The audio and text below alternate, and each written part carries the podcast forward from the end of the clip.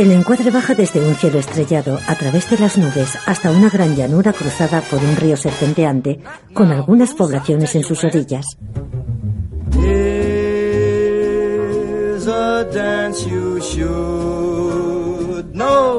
El río cruza bajo un puente de un gran castillo sobre el que brillan fuegos artificiales, logotipo de Disney.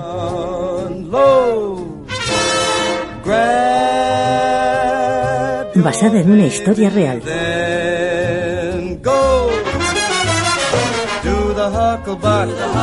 Wellfleet, Massachusetts, noviembre de 1951. Boy, you oughta like push your partner out, then you hunch your back, start a little. Desde un coche que avanza por una calle, de noche, algunas casas bajas con tejados holandeses.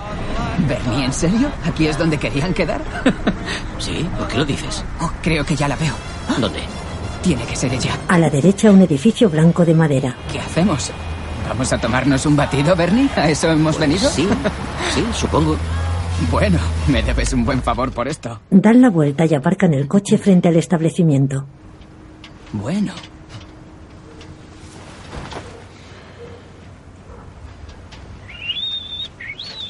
Gus silba tranquilo y mira a Bernie. ¿Tenía que haberme puesto la otra camisa? Estás bien.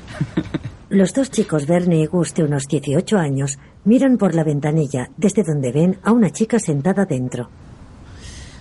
No sé, Gus, y si... ¿Y si no le gusta cómo voy? Bernie, venga. ¿Vas en serio? ¿Y ella qué?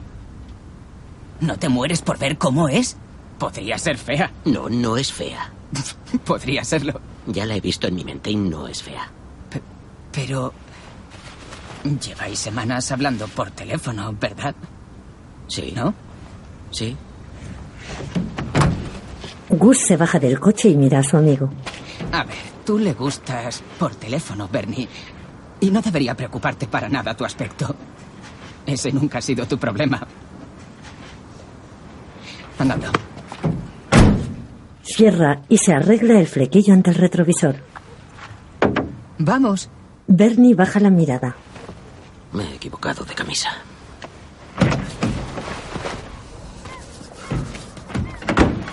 Van hacia el local. Soy yo el que se arriesga con una chica con la que ni he hablado ni he visto. No sé por qué esa tal Miriam se empeña en que sea una cita doble. Puede que no esté segura de mí. ¿Cómo puede alguien no estar seguro de ti, Bernie? ¿eh? Ya, gracias, Gus. De nada. Oye, no cuentes esto en la estación, ¿vale? Ni que esta fuera tu primera cita. Entran. ¿Falta algo por aquí? Em, Todo bien. disculpa.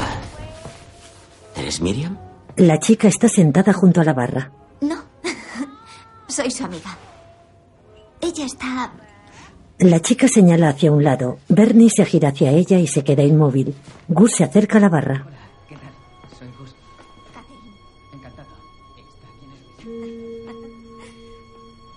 Bernie contempla a Miriam, que está llamando por teléfono de espaldas a él. La chica cuelga y le mira. Lleva media melena ondulada castaña y sonríe levemente al verle. Vestida con vaqueros y un abrigo de piel oscura, se le acerca decidida con el bolso en la mano.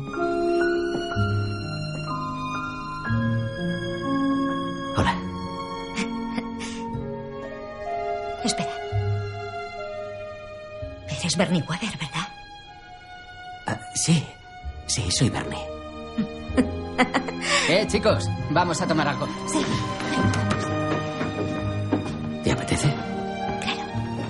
¿Qué tal? Soy Gus. ¿Sabes? Por un momento he pensado que era el oso Smokey el que estaba llamando. Ella se queda perpleja. Lo digo por tu abrigo. Ella le mira sonriente y sale del local. Bernie la sigue. Los cuatro bajan del coche junto al puerto. Bernie. Miriam nunca ha subido en un barco. Le da miedo el agua. ¿Es una broma? Ya le he dicho que entonces no puede salir con un guardacostas. Yo no le tengo miedo al agua. Vivo en el cabo. No te preocupes, a todos nos asusta salir ahí. No le tengo miedo al agua, Bernie. Me. Me asusta de noche, nada más. No se ve qué hay debajo. Ante la puerta de un bar. ¿Solo hay más agua? Miriam se detiene, le mira sonriente y entra en el establecimiento. Él la sigue. Que sí. Es que me vuelvo más graciosa. Bueno, ¿por qué, ¿por qué no querías salir? ¿Qué, por, ¿Por qué has tardado tanto? Están sentados de lado. No sabía si... Sí, sí que. Ella le mira de reojo, mordiéndose los labios rojos. Ya sabes. No. Eres tan guapo que no sabía si te sentirías atraído por mí. Oh, no, venga, Miriam, eres justo como te imaginaba. ¿Sí? Claro que sí. Mejor. Sabes, mi, mi hermano eh, siempre dice que cuando lo sabes, lo sabes. ¿Te refieres a...? Eh, A todo, supongo que sabes todo. No, que qué hermano.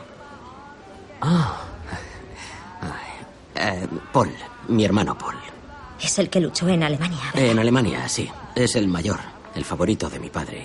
Mis tres hermanos fueron a la guerra. ¿El que de tu padre? Gus y su amiga se acercan. Eh, Se sientan ante ellos. deberíamos meter a Miriam en un barco esta noche. ¿Qué me dices, Bernie?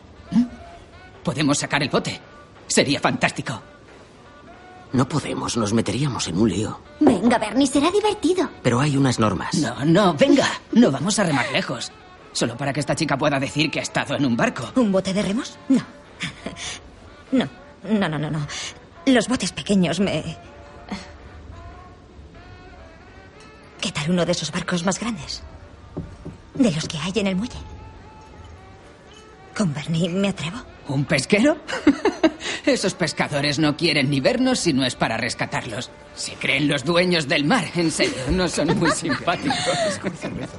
Venga, no seas fiestas, Miriam. Eso. Vamos a salir en el bote. ¿De qué tienes miedo? De lo que hay debajo, ¿no? Miriam sonríe a Bernie, que se levanta y se acerca a la barra donde hay unos pescadores bebiendo. Ella le sigue con la mirada.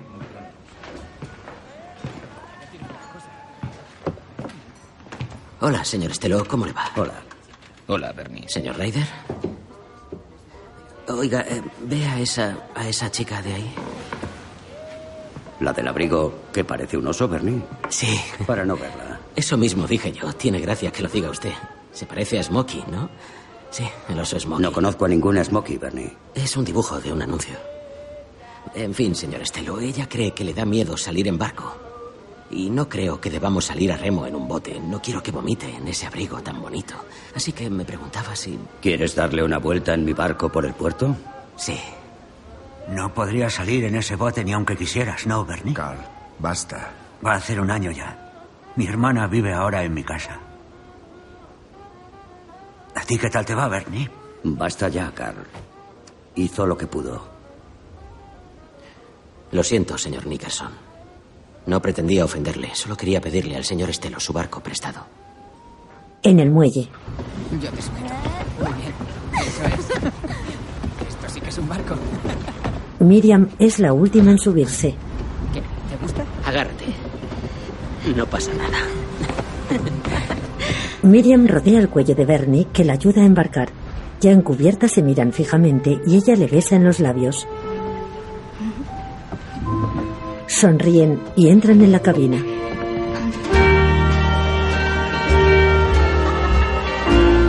...17 de febrero de 1952... En un salón de baile las parejas bailan al son de la orquesta y la cantante. Now the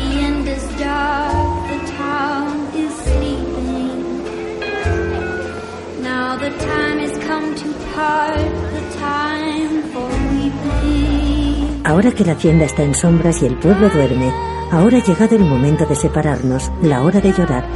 Vaya con Dios, señora mía. Tú solo sigue mis brazos, ¿vale? Sígueme.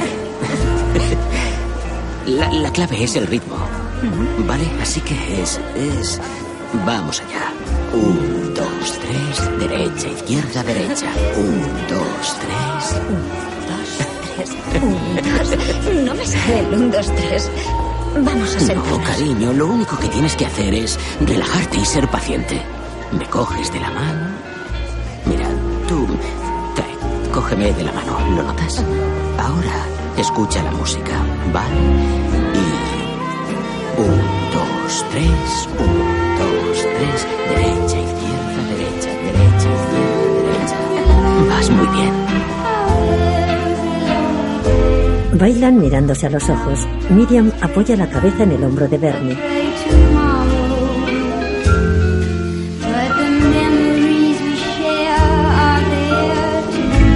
Ahora el amanecer se abre paso a través de un gris mañana, pero los recuerdos que compartimos se adueñarán de él.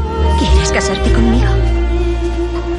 Bernie deja de bailar y la mira fijamente. ¿Qué? ¿Quieres casarte conmigo? Él baja la mirada aturdido. No.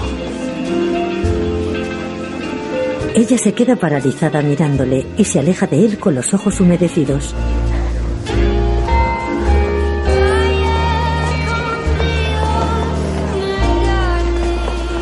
Bernie reacciona y la sigue corriendo escaleras abajo hasta la calle. Miriam, espera. Ella camina decidida sobre la nieve.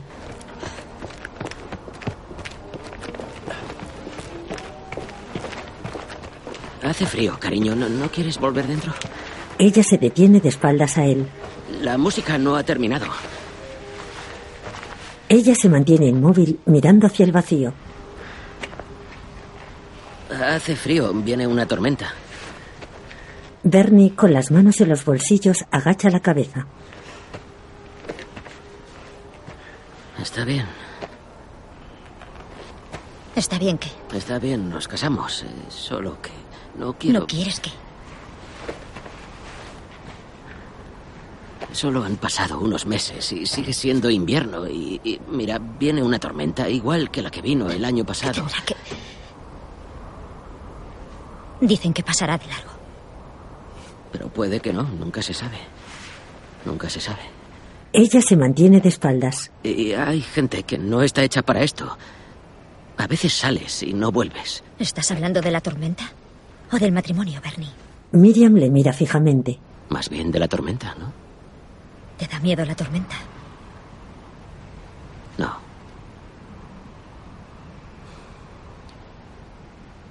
No quiero decepcionar a nadie.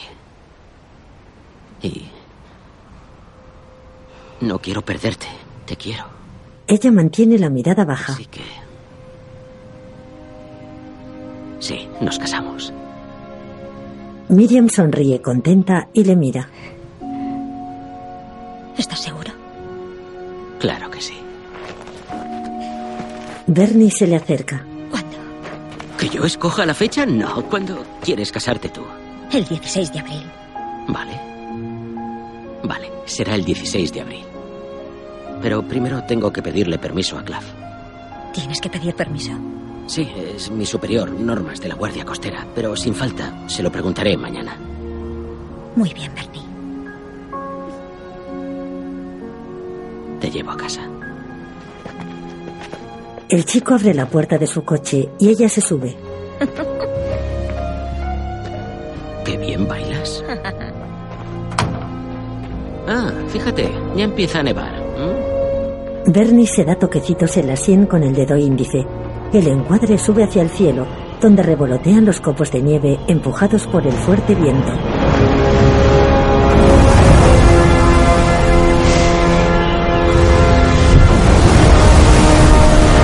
Pendleton, petrolero T2, 10 millas al noreste de Chatham, Nueva Jersey. Un marinero cae sobre cubierta, empujado por una ola. Se coge a una puerta y entra.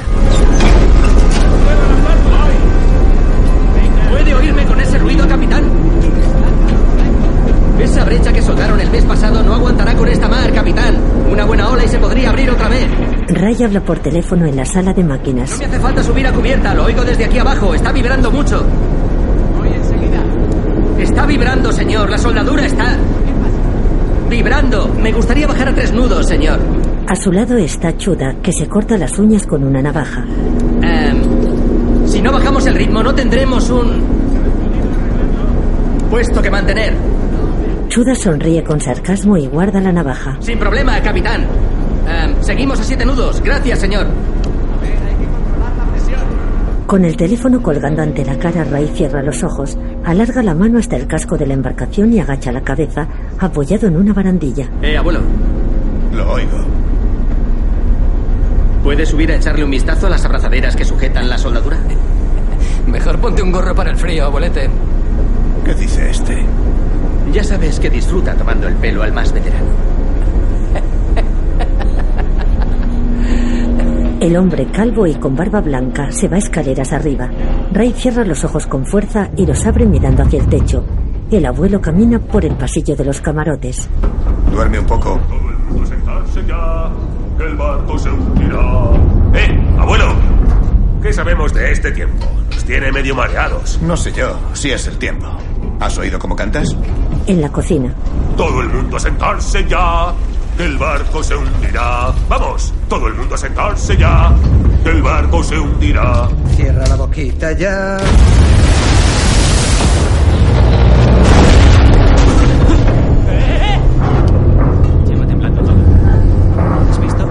Esto va a peor. En la cocina, los cacharros les saltan de las manos. Ray y Chuda se giran hacia una grieta soldada del casco. ¡Silver! ¡No he podido subir! Esa soldadura no aguantará con esta mar. Tienes que bajar el ritmo. Volveré a llamar al capitán. El abuelo fija la mirada en la soldadura. Ray coge el teléfono. El petrolero Pendleton salta entre olas gigantes.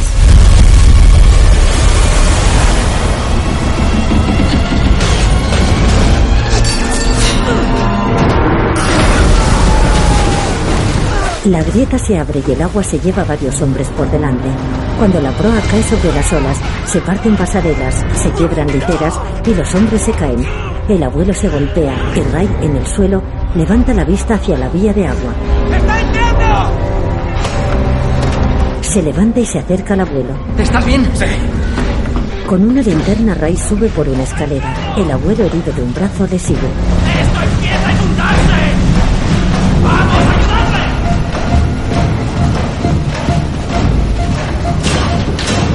En un paso estrecho, activan varias palancas. Una vía de agua en la sala de máquinas. Que todo el mundo coja colchones, mantas y todo lo que tengáis a mano. ¡Hay que taparlo y hay que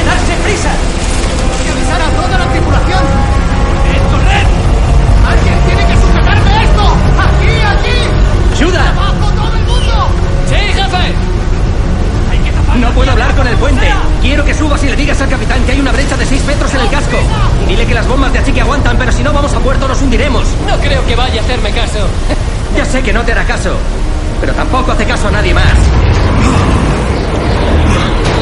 Chuda sale a cubierta, cruza por una pasarela alumbrándose con una linterna.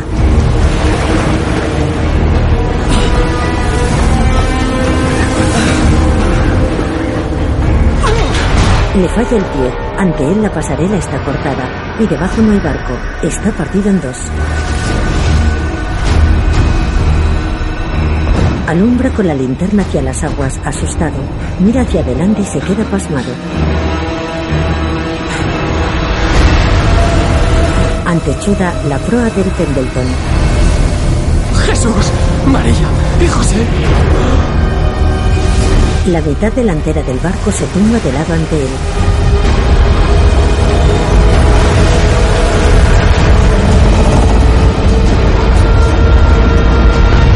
La proa se levanta y la mitad anterior del barco se hunde.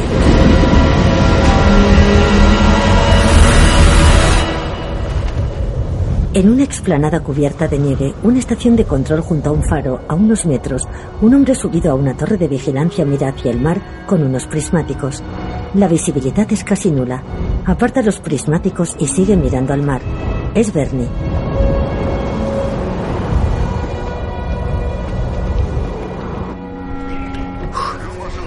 Ya en la estación de control se desabriga. ¿Frío ahí fuera? Sí. ¿Sigues intentando arreglar ese trasto? Sí. Venga, Fitzy, es inútil. Deja que lo arregle el técnico. Le dejaría si viniese algún día. ¿Qué dice la radio de un naufragio? Es el Fort Mercer. ¿For, For Mercer? Es de los gordos, un petrolero T2. Ha empezado a avisar por radio hace un par de horas. Parece que tiene una brecha enorme en el casco y está vertiendo petróleo sin parar. Está a unas 20 millas al este de Nantucket. Parece que Boston y Nantucket van a enviar toda su flota. Podríamos ser los siguientes. Bernie mira hacia una puerta. Vientos huracanados de 80 a 100 kilómetros por hora. Eh, Ya, ya. Va a ser un desastre. Algo nervioso, Bernie toma nota en su cuaderno y se levanta. Ah, Bernie, por cierto, Miriam te ha llamado. Gracias. Buena suerte. Se para ante la puerta. Sí. Eh, señor Claff, eh, soy yo, Bernie, señor. Weber, reúna un equipo, salga ahí y ayude a los pescadores a amarrar sus barcos al muelle. Ah, sí, señor. Eh, Señor, te- tengo que hacerle una pregunta. Necesito permiso para una chica. ¿Permiso? ¿Permiso para una chica? Señor Claff, esto funciona. Sí, señor. Ahora no, Weber. Pero, señor, verá, no- no es una chica cualquiera. Ahora no, Weber. Ya funciona.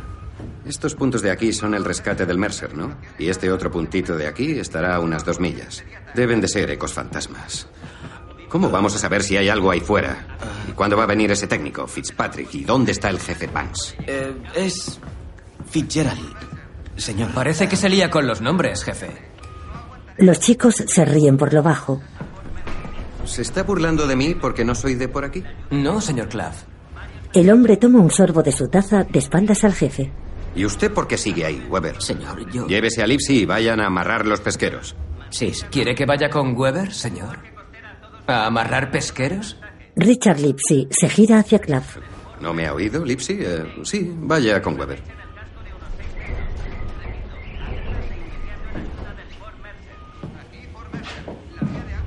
Lo siento, Richie, son órdenes. Lipsy, molesto, pasa junto a Bernie. En el barco, una veintena de hombres están de pie reunidos en una sala rezando.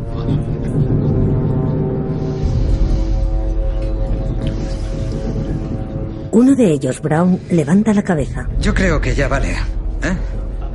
Está entrando agua. Tenemos que lanzar los botes. ¿Por qué eres tan cretino, Brown? Lo menos que podemos hacer es rezar por el capitán, el jefe Colayen y todos los demás. Eran buena gente. ¿Eh? ¿Y nosotros no lo somos? Ah, no te equivoques. Rezar está bien, pero no es suficiente. Tenemos que hacer algo de verdad.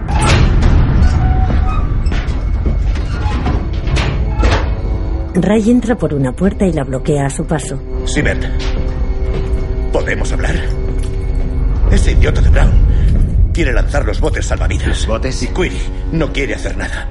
Entre los dos están revolucionando al personal. Ray le sostiene el brazo herido en el cinturón colgado del cuello. Bien. Tú conoces el barco mejor que nadie. Prácticamente estás casado con él, así que creo que te escucharán. ¿Escucharme? Sí. Yo no les caigo bien. Solo me aguantáis tú y Suda. Todos saben que tienen que escucharte. Ray reflexiona y se gira hacia la puerta.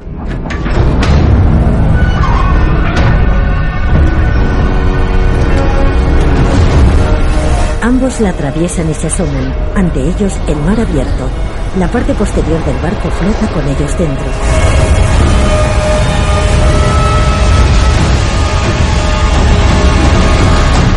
No sabemos si el capitán ha lanzado un SOS.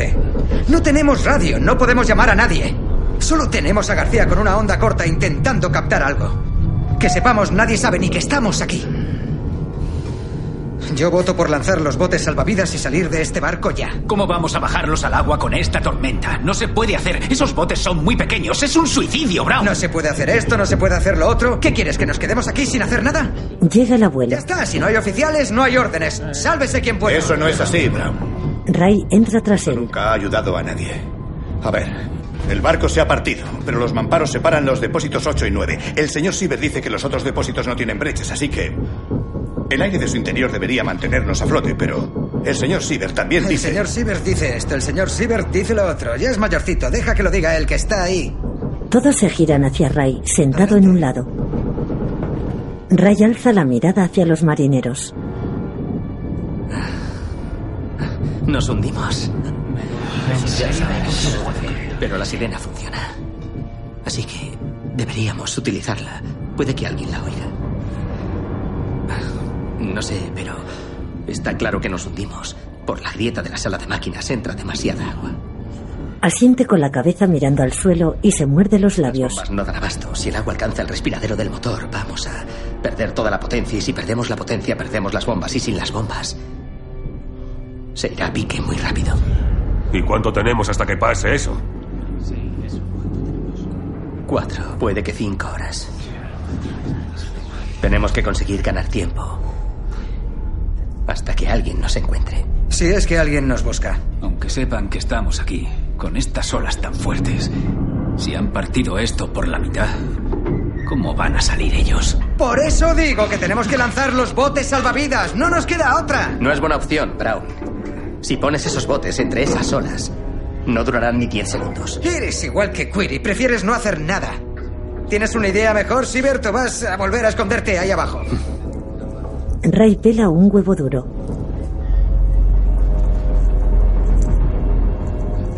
Vamos a encallarlo. ¿Qué? ¿Qué? ¿Vamos a qué? ¿Quieres encallarlo, Siber? Aunque pudieses hacerlo con medio barco, ¿para qué? Se partiría en dos y nos tiraría a todos al mar. Es la única opción. Buscar un arrecife y ponerse encima. Así entrará menos agua. Evitaremos la deriva, activaremos la sirena y daremos una oportunidad a los equipos de rescate. ¿Vas a pilotar un barco sin hidráulica? ¿Ese es tu plan? ¿Cómo se hace eso? Construiremos una caña manual. Oye, Sibert, ¿por qué tenemos que hacerte caso? Lo único que te importa es este barco. Pues ¿sabes qué? Haréis buena pareja en el fondo del mar. Yo prefiero subirme a un bote. Escuchad. Toma el huevo y un cuchillo. Insertamos una viga de acero en el eje del timón. Clava el cuchillo en el huevo. Ponemos poleas en una punta para manejarla. Y la movemos a mano.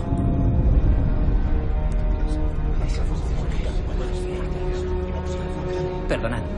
Perdonad. Creo que la radio ya funciona. Todos se le acercan. Rumbo 83 grados norte a 27 del faro de Polo Grip, a unas 20 millas al este de Nantucket. ¿Al este de Nantucket? Aviso Ese no es el Pendleton. Fort Mercer. Ese es otro T2. Otro petrolero partido en dos aparte de nosotros. Pero si todos van a ayudarles a ellos, ¿quién vendrá a por nosotros? En la estación de control, Bernie se sienta a comer. ¿Qué tal estás? ¿Estás bien? ¿Le has preguntado a Clav ya? No. ¿Por qué no se lo preguntas? Eh, Weber. copas No quiero, no quiero Weber. que... ¿Qué? ¿Se lo has preguntado ya? ¿Le has preguntado a Clav? Te dije que no se lo dijeras a nadie. Perdona, no tengo muy buen día y... Ya sé que no te encuentras Oye, bien, Weber, pero- no necesitas permiso para casarte. Sí que lo necesito, jefe. A no ser que seas menor de edad. Gracias, jefe, pero yo solo sigo las normas. Vamos a prepararnos. No es una norma, Weber, solo una formalidad, una cortesía. Y oye, ¿es verdad eso de que se te declaró ella?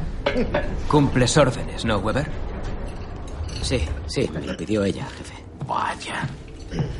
Oh, Entonces, ¿llevas tú los pantalones o los lleva ella? Me parece que esa chica te ha cortado los... Bernie se pone la chaqueta. ¿Qué pasa, Weber? ¿Qué? ¿Eh? ¿No tienes unos barcos que amarrar? Es mi prometida, señor. ¿Qué te ha pedido? Que os caséis.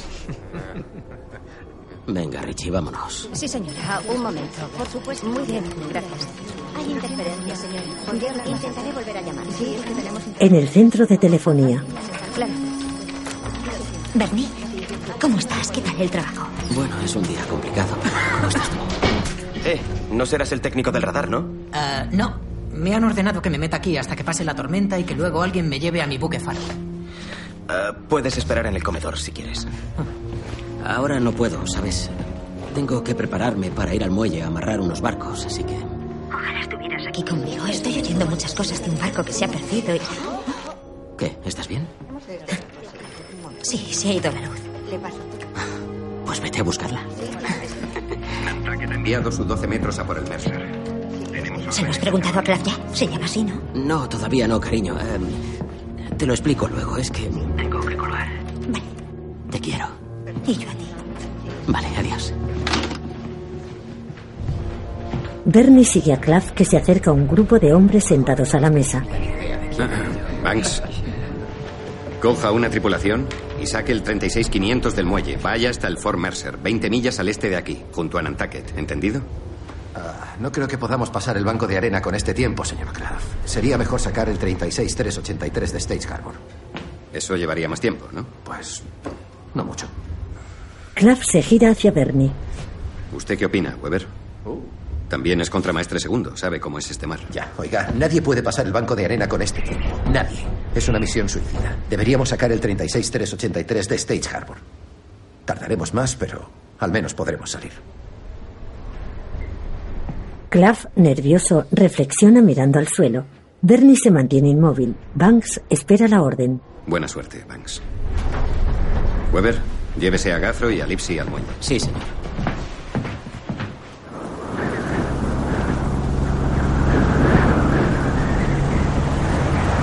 En el exterior, una camioneta circula sobre la nieve y se detiene junto a una casa sobre los acantilados.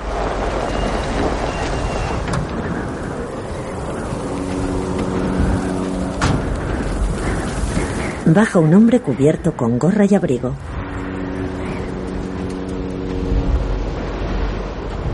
Presta atención y se acerca a un pequeño mirador desde donde observa el mar embravecido.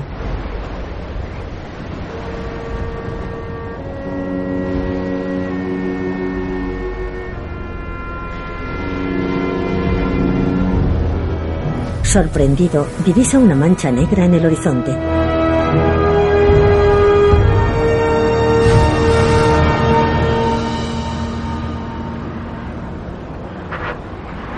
Un jeep cruza por un largo puente sobre las olas del mar.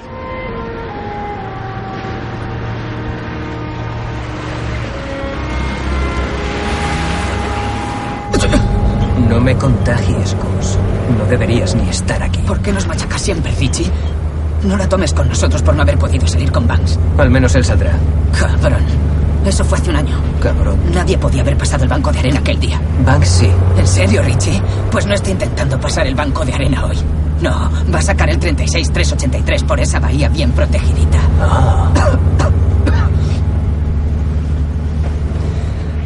Bernie, da, da igual lo que piense Richie. Sobre Banksy, Carl Nickerson o quien sea, nadie podía haber salvado a los hombres del Landry. A veces, bueno, a veces la gente muere, Bernie. Bernie, que conduce, se agarra al volante serio.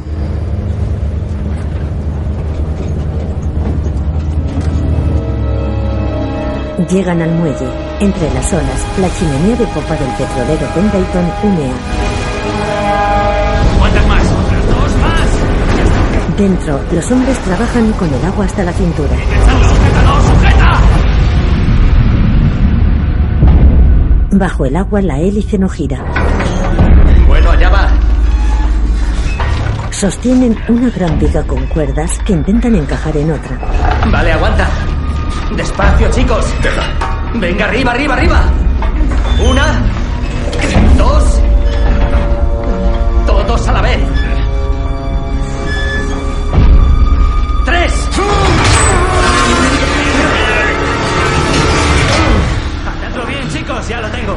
Bueno, ya tenemos la caña.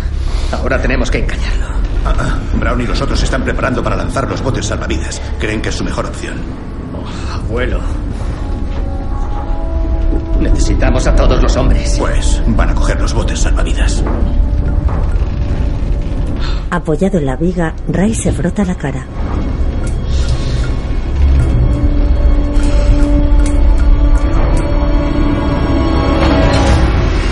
Coge un hacha y sale a cubierta.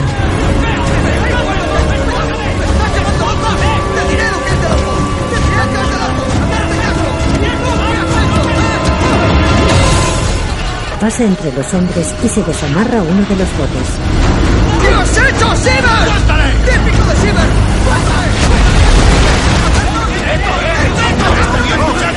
¡Está bien, suéltale! ¡Estás una copia! ¿Vale? ¡El bote está hecho pedazos! ¡Ha desaparecido! ¡Basta! Brown mira hacia el mar. Ray se levanta. Este bote era muy pequeño para estas olas. Y este barco estará hundido cuando caiga la noche. Si alguno de vosotros quiere vivir, nuestra única opción es conseguir que encallemos. Vamos a montar guardia para buscar un arrecife. Necesito cuatro hombres para las poleas de la caña de emergencia. Necesito cuatro hombres manejando las bombas por delante del timón y que el resto monte una cadena de voz de arriba abajo que comunique con la sala de máquinas. Y que alguien siga tocando la sirena. ¡Ya habéis oído, chicos! ¡A trabajar, vamos! Parece que ahora eres tú quien manda, Sibert. Espero que no nos hayas matado. Ray Sibar sonríe con ironía.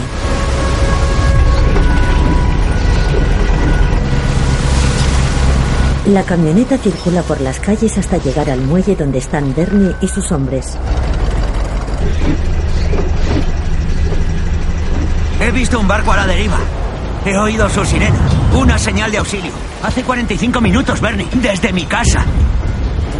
Am, con este viento del sur y estas corrientes, yo diría que ya debería estar por aquí, acercándose al banco de arena. No puede ser parte del Mercer, Bernie. Está junto a Nantucket, 40 millas al sureste. Tendría que ir a la deriva hacia el noroeste. Sé lo que he oído. Y lo que he visto. Pues entonces, ¿qué tal si volvemos a la estación y aclaramos todo esto? Acabo de hablar con Boston. Han desviado un avión del Mercer y ha avistado la popa del petrolero Pendleton cinco millas al este de aquí. Oh, Dios mío. Dos petroleros partidos por la mitad en un día. Hemos batido récord. Boston y Nantucket han enviado a todos sus barcos a por el Mercer. No pueden llegar hasta aquí con este tiempo. Observan el radar. El jefe Claff, taciturno, se acerca a la ventana con las manos en la cintura.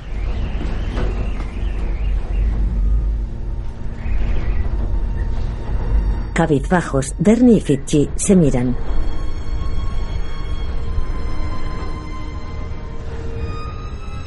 Claff se gira hacia sus hombres. Weber, coja una tripulación. Saque ese 36500, pase el banco de arena y vaya hasta la popa del Pendleton. ¿Entendido? Sí, señor. Lipsy mira de reojo, tenso.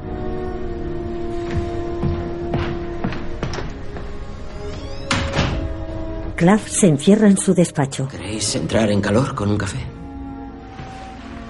Bernie. Sí. ¿Qué? Lo que Carl intenta decir es que esto no es por lo del Landry. Venga, claro que sí. Richie.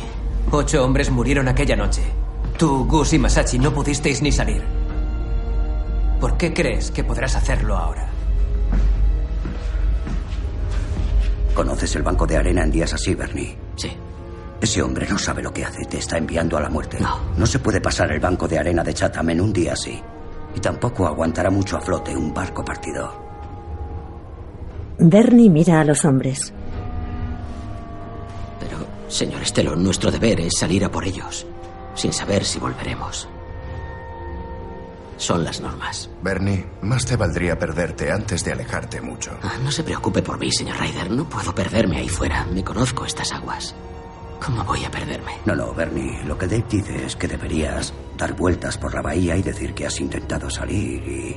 Bueno, no has podido. Gracias, señor Ryder, gracias. Pero voy a hacer lo posible por llegar allí. Mi deber es intentarlo. Les saluda y se aleja cabizbajo. Estero y Ryder le siguen hasta el comedor.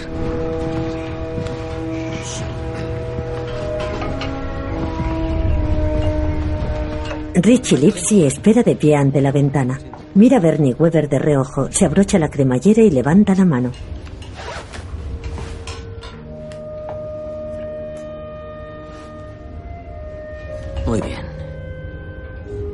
Richie se apunta.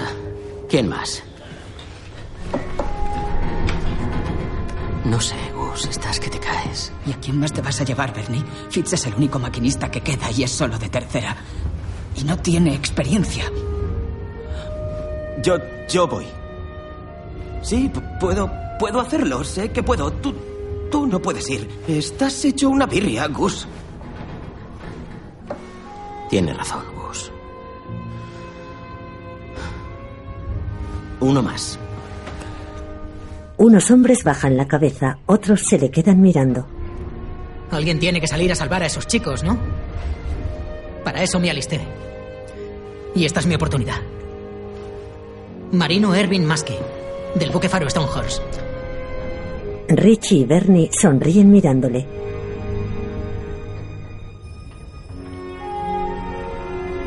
Ante un ventanal a contraluz, la silueta de Miriam, inmóvil, que mira hacia la tormenta.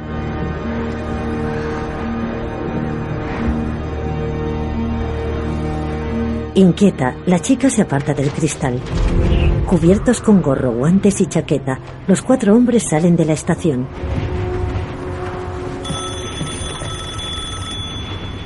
Bernie, el último en salir, se queda de pie junto a la puerta mirando al teléfono. En la centralita, Miriam aguarda.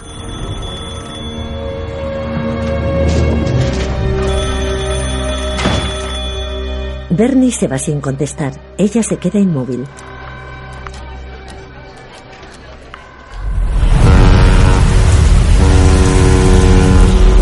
En la cubierta de la popa del Pendleton, tres hombres, uno de ellos con prismáticos.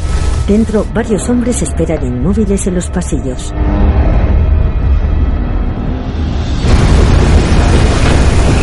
En la sala de máquinas, el agua les llega al pecho. Bombas no dan abasto. Un metro más. Y perderemos los motores.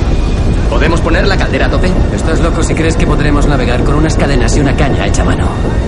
Si se te ocurre algo mejor, soy todo oídos. ¡Ahí! ¡Un arrecife como una milla de aquí! ¡Podemos llegar! Timón, 15 grados a babor, a velocidad media si queremos pillarlo de frente. Tenemos que mirar 80 grados hasta 310. Un marinero corre hasta el otro extremo de cubierta. 15 grados de babor, velocidad media, 80 grados hasta 310. Timón, 15 grados a babor, velocidad media, 80 grados hasta 310. Timón, 15 grados a babor, velocidad media, 80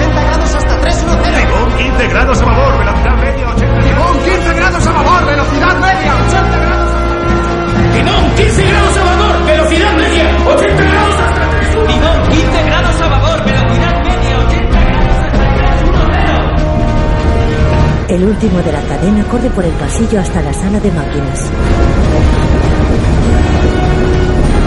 Timón 15 grados a babor, velocidad media, 80 grados hasta 310. Gracias, Sheldon.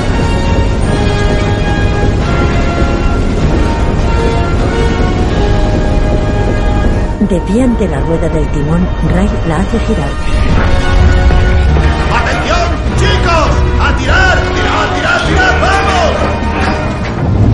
Tiran de las cuerdas atadas a la gran viga. Bajo el agua, la hélice gira.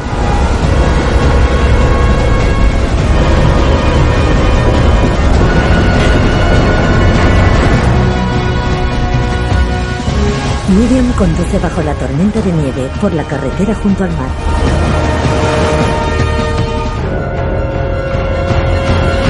En un bote de remos. Decidme que ese barco es para ir a otro más grande. ¿Alguna vez has estado en una misión de rescate? No. Normalmente elijo la pintura. Y a veces cocino para los chicos. Genial. Suben al barco de rescate. Venga, tú, tú ponte en la proa. Maski. Erwin Maski. Erwin, sí. Eh, Richie, suelta amarras cuando puedas. Bernie se coloca en la cabina, semicubierta ante el timón. Mira un mapa. La última posición conocida del Pendleton era aquí. Me imagino que una vez pasado el banco de arena con las corrientes, habrá ido a la deriva hasta por aquí. Eso está a unas seis millas. Bernie mira a Richie, de pie a su lado, serio. Sale a cubierta. ¿Crees que Bernie puede pasar el banco de arena con esta tormenta? No he visto nada igual. Ya, sobre todo lo importante es que no haga la voltereta. ¿Eh? La fuerza de las olas en ese banco puede levantarnos y hacer que demos vueltas y vueltas sobre nosotros mismos. Sería imposible sobrevivir. Eso es hacer la voltereta. Erwin se queda paralizado. Andy Fitchie entra en cabina mientras Richie suelta amarras.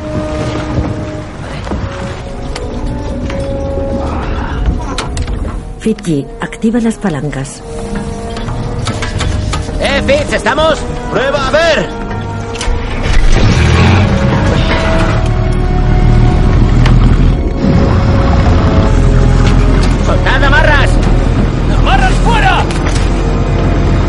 El barco se pone en marcha y encienden los faros.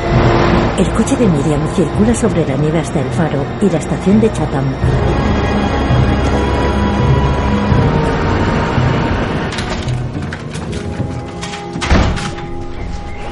La chica entra en la estación y mira a su alrededor.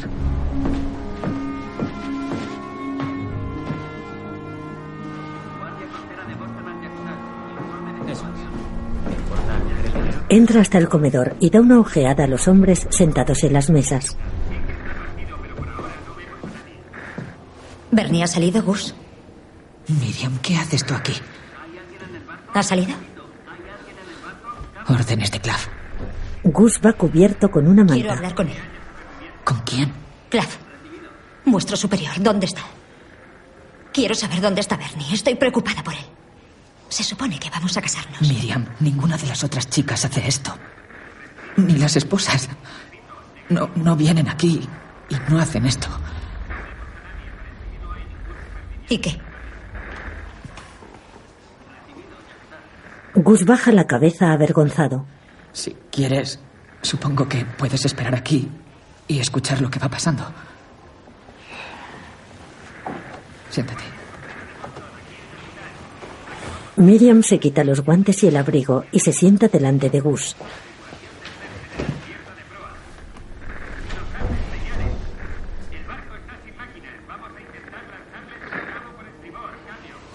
Respira profundamente con los ojos cerrados. El humo de la chimenea del Pendleton se divisa entre las olas. A unos metros, la espuma del arrecife. ¿Dónde está la maza? ¡Ya va! Tapan las entradas de agua con colchones. Los respiradores del motor en la sala de máquinas sobresalen menos de un metro sobre el nivel del agua. Desde cubierta Wallace divisa el arrecife. ¡Nos va a apartar del arrecife! ¡Hay que acelerar! Sí, no nos queda otra. ¡Hola!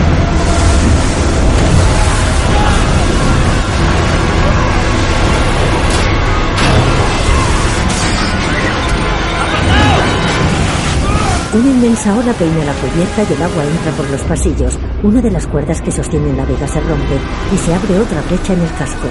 La hélice sigue girando. ¿Haz eso? ¡Vamos a la deriva! ¡Hemos perdido la caña! Hay que aminorar la marcha o pasaremos de largo el arrecife. Cierra las válvulas de vapor, corta la propulsión. Hay que aislar la caldera. Tenemos que conservar toda la potencia que le queda. ¡Te lo digo en serio! ¡Este barco trae mala suerte! No tiene nada que ver con la suerte. Una cadena que cuelga del techo llega hasta Ray, que la toma con las manos pensativo.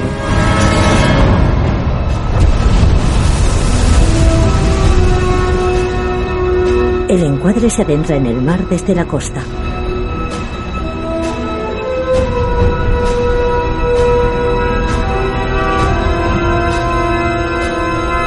La luz blanca del barco de rescate brilla en medio del océano. Estación de Chatham. Aquí el 36500. ¿Me reciben? Aquí estación de Chatham. 36500. ¿Cuál es su posición? Cambio. Estación de Chatham. Estamos. Estamos pasando Morris Island. Seguimos por el canal hacia el banco de arena. Cambio. ¿Qué pasa con ese banco? No, Miriam, no te hagas esto. ¿Por qué? ¿Por qué no, Gus? Si voy a casarme con él, quiero saberlo. Eres la chica del abrigo de oso, ¿no? Sí. Soy la del abrigo. ¿Van a decirme qué pasa ahí fuera? Los hombres con gorra mantienen la mirada baja. Las de ese banco cambian constantemente. Las corrientes arrastran grandes masas de agua que suben cuando chocan contra él. Y la marea que sale de la bahía también choca contra él. Ese hombre no tenía que haberlos mandado a cruzar ese banco con una tormenta así. A lo mejor pueden dar la vuelta. O a lo mejor se pierden antes y no pueden ni salir. Conoce a Bernie, ¿verdad? No se perderá ahí fuera. Siempre cumple las normas. Sí, lo sabemos. Ahora nos iremos todos al muelle a ver si podemos hacer algo desde ahí. Puedes venir. La chica medita unos instantes, se gira hacia Estelo y se levanta decidida. Miriam, Miriam, Miriam, por favor, ven aquí. Miriam. Gus la sigue. Disculpe, ¿es usted el comandante Clav? ¿Quién es usted? Soy Miriam Pentinen, la novia de Bernie Weber. Quiero que le haga volver. La chica de la que quería hablarme. ¿Sabe qué iba a pedirme? Su permiso para casarse conmigo. Uf, eso es entre usted, él y su Dios. Pedírmelo a mí es solo una formalidad. Puede casarse todas las veces que quiera. Pero no puede estar aquí, señorita. Ese es Bernie. 36500, aquí estación de Chatham. Proceda según sus órdenes hacia la popa del Pendleton. Para que darnos permiso si le está enviando a la muerte. ¿Pero qué narices? Gazro, sáquela de aquí. Señor, los vientos han pasado de 60 a 80 desde el primer aviso.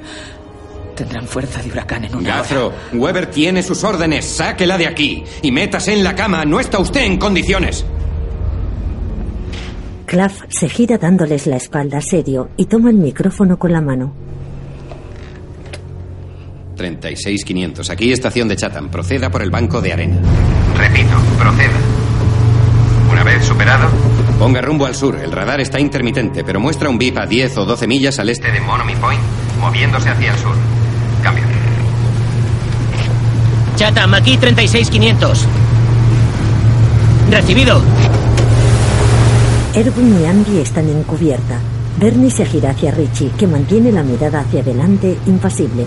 En la estación, Clav, de pie, apoya las manos sobre la mesa. He oído los comentarios de sus hombres. No sabe usted lo que está haciendo. El hombre se gira de repente. ¿Cómo dice? Puede. Puede que sea porque no es de aquí y no sabe cómo es este mar. ¿Qué narices sabrá usted cómo es este mar, señorita? ¿Eh? Por favor, hágales volver. ¿Cómo cree que será estar casada con un guardacostas? Por favor, hágales volver. ¿Va a venir aquí asustada cada vez que salga al agua? Por favor, hágales volver. Usted no debería estar aquí. Por favor, hágales volver. Lárguese de aquí. Lárguese de mi estación y vuelva a casa, que es donde debería estar. Por favor, hágales volver. ¡Fuera de mi estación!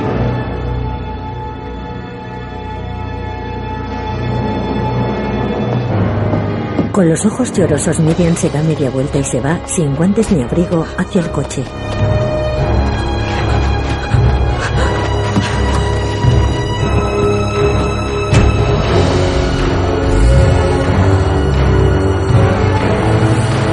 Se aleja de la estación y cruza sobre el puente que lleva hasta el muelle.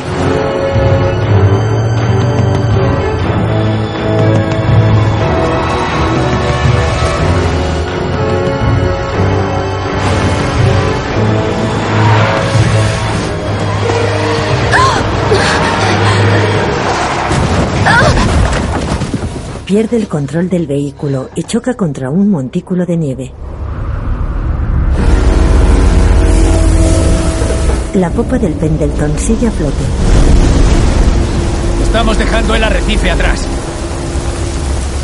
Nuestra única esperanza es virar a tope si aguantan las cadenas, pero podríamos volcar. En la sala de máquinas, los hombres pasan dos cadenas por las poleas y las tensan.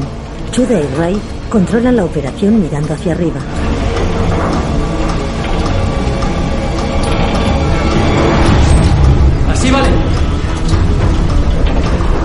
Las dos cadenas se unen en otra que recorre los pasillos hasta la viga.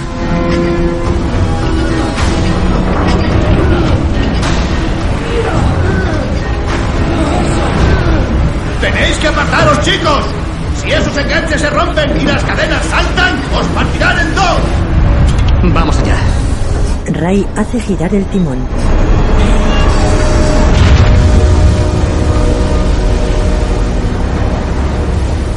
puesto en marcha! ¡Sí! En el barco de rescate, Bernie consulta los aparejos.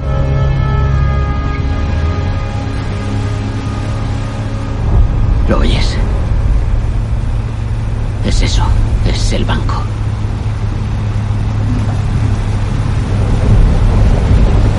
Estamos muy cerca, chicos. Fuera, Fitchi sostiene el foco. Hace muchos años ya. Richie se asoma desde la cabina, sorprendido. Madre me decía. ¡Vamos! Isabelas ya. Isabelas yo. A una yankee conocí. Que gorda era la tía. ¡Vamos! Isabelas ya. Isabelas yo. A una irlandesa conocí. Que loco me volvía. ¡Vamos! Isabelas ya. Isabelas yo. Isabelas yo. En busca Isabelas ya. Isabelas Show.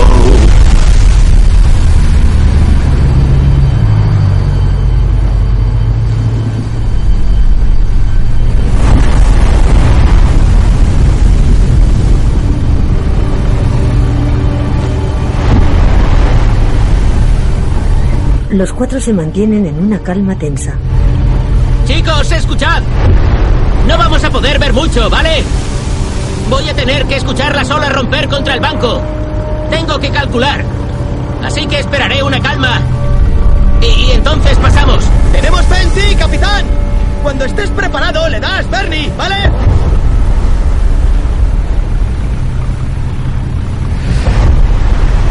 Erwin está sentado en la proa del barco de vigía, tras el Fitchi con el foco.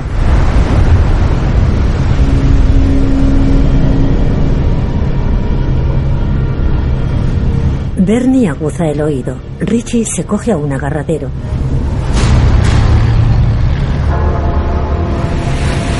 El encuadre se aleja del barco de rescate y muestra grandes olas que se le acercan.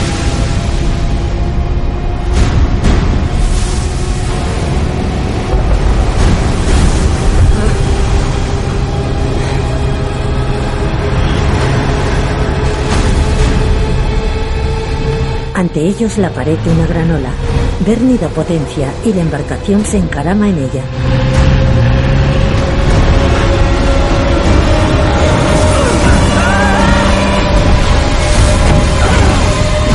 Salta sobre la cresta y cae a flote.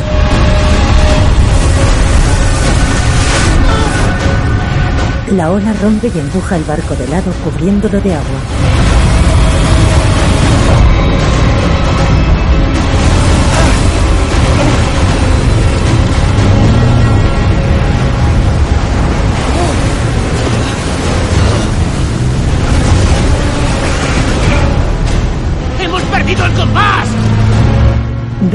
Encara la siguiente ola.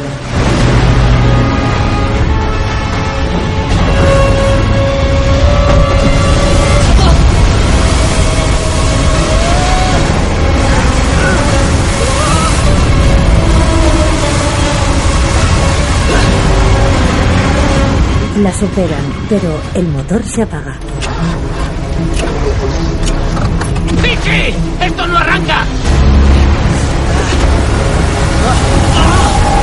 Fitchi corre hacia la cabina. ¡Ya voy yo! ¡Ya voy yo!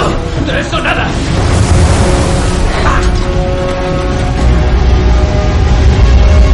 ¡Tenéis como cinco segundos, muchachos! ¡Va por gravedad! ¡No sabe dónde está arriba y dónde abajo! Colocados de lado se les acerca otra ola.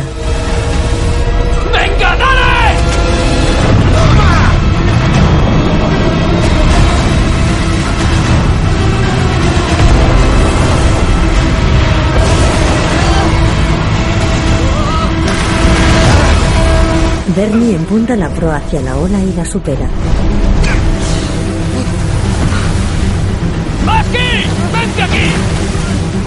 El chico sale del agujero de la punta de proa y entra en la cabina. ¡Sube la marea! Nos ayudará a pasar. Pero tendremos que luchar. Bernie se quita el salvavidas y cierra los ojos.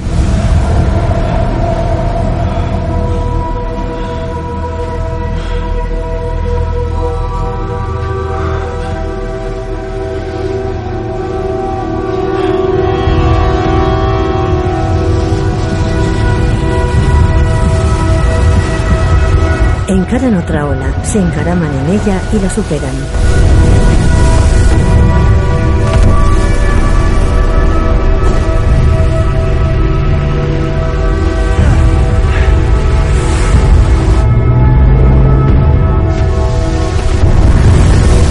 Saltan la siguiente.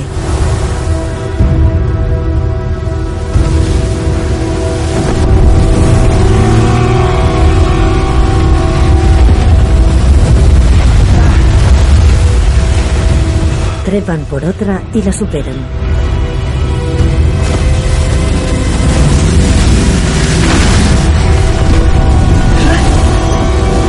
Avanzan de ola en ola.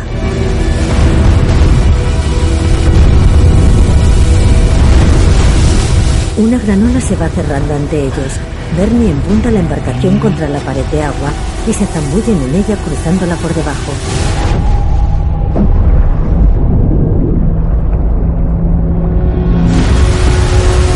Salen a flote al otro lado, en un mar más encalmado.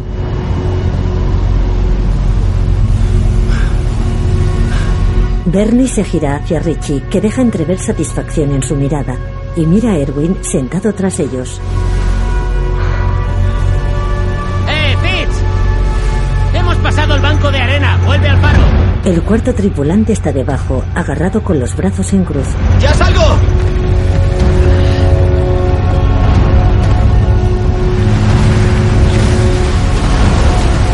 Entre las nubes se entrevé la luz del sol.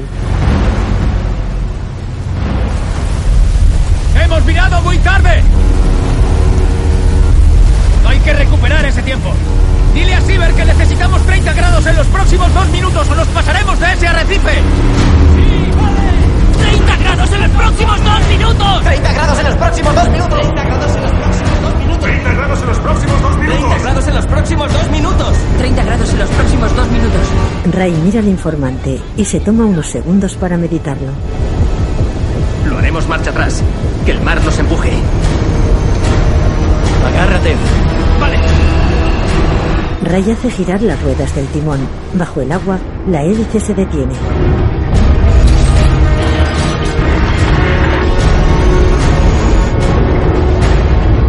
Comienza a girar en sentido opuesto. En cubierta los tres hombres, agarrados a la barandilla, observan una gran ola que se les acerca.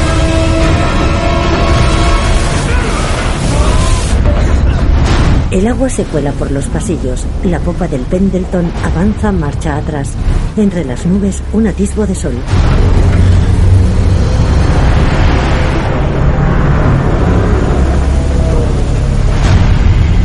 Ray hace virar la nave.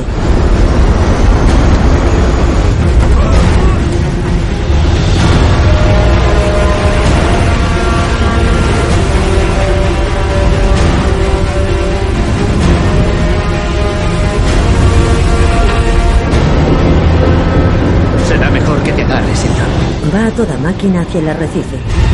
318.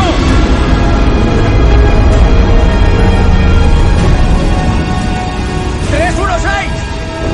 Hay que cerrarlo en cuanto encalle. ¡Ándalo! ¡Allá vamos! 312.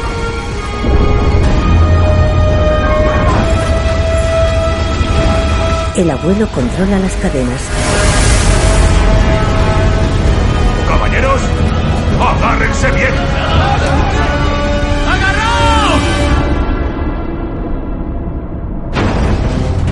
Roza el arrecife. ¡Ahora! Chuda tira de una palanca y Ray hace girar una rueda.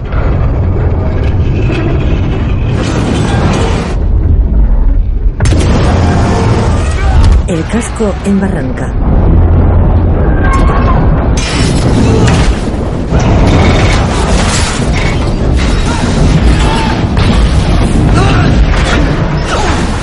La hélice choca contra el fondo, la cadena se rompe, la viga se desplaza y golpea a un hombre.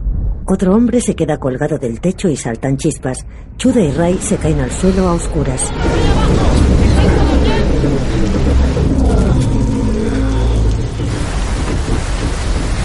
En cubierta, los tres hombres se levantan. Ray se pone de pie. La popa del Pendleton permanece inmóvil sobre el arrecife.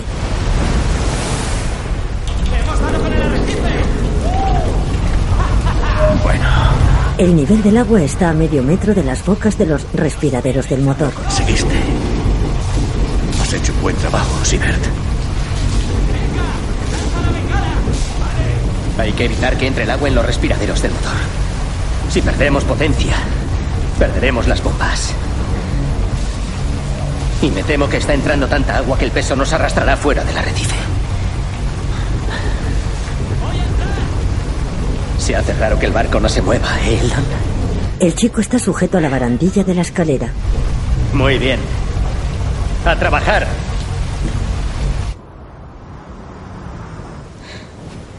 Miriam está dentro del coche parado en medio de la carretera. Dos vehículos se le acercan de frente. La mujer baja del coche y les hace señas con la mano.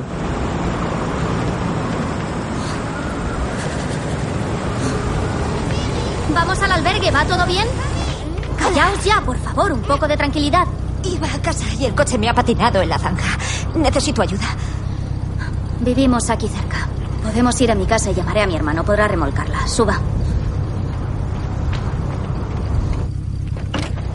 Gracias. ¿No lleva abrigo? Aparte de eso, lo llevamos a St. Martins por si hay supervivientes. Oh, eh, me, me he dejado el abrigo en la estación de la Guardia Costera. ¿Su pareja trabaja allí? Yo... No está allí ahora. Es Bernie Weber. Ya. Bernie es un buen hombre. La mujer sigue su camino, seguida del otro vehículo. En la oscuridad de la noche en alta mar, el foco del barco de rescate.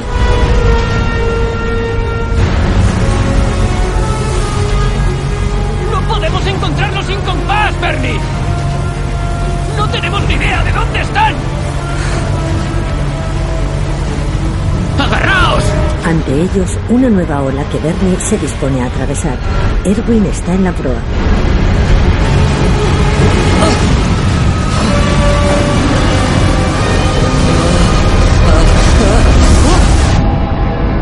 El barco se sumerge.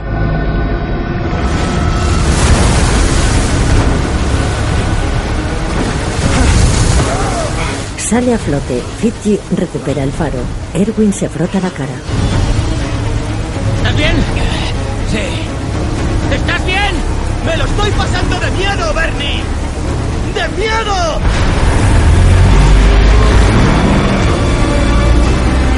¡Preparaos!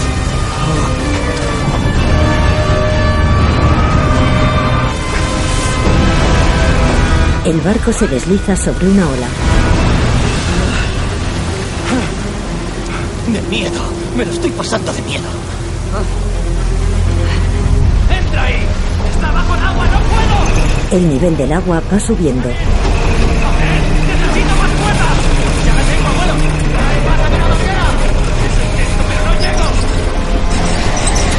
Ha pasado? ¿Qué le pasa? Hemos perdido las bombas. ¡No funciona! Hacen que salten los plomos. Ray va hacia las palancas de los plomos. Dame la linterna. Las fijan con unos topes. No merece la pena, amigo. No vas a hacer que pierda la esperanza. Sibert, ¿qué está pasando? Estamos usando todas las bombas. Hemos fijado los plomos para que las bombas no los hagan saltar. Nos queda como medio metro hasta que el agua llegue a los respiraderos del motor y luego el barco se parará. Dios santo. ¿Oyes eso? La marea está subiendo, nos va a sacar del arrecife. Pero esto al menos nos dará un tiempo. ¿Verdad que sí, señor Sieber? Sí, verdad de la buena. Mientras los generadores mantengan en marcha las bombas. Eso le dará un poco de tiempo a los equipos de rescate. Querías ser el jefe, Sibert, y ya eres el jefe, ¿no? Pero tú no tienes mujer ni hijos en casa. Eres un hombre soltero. Siempre escondido ahí abajo. ¿Qué tienes que perder? Ya es suficiente, Brown. Yo también tengo miedo. Y también quiero vivir. Ray agacha la cabeza. No tiene sentido seguir hablando de esto.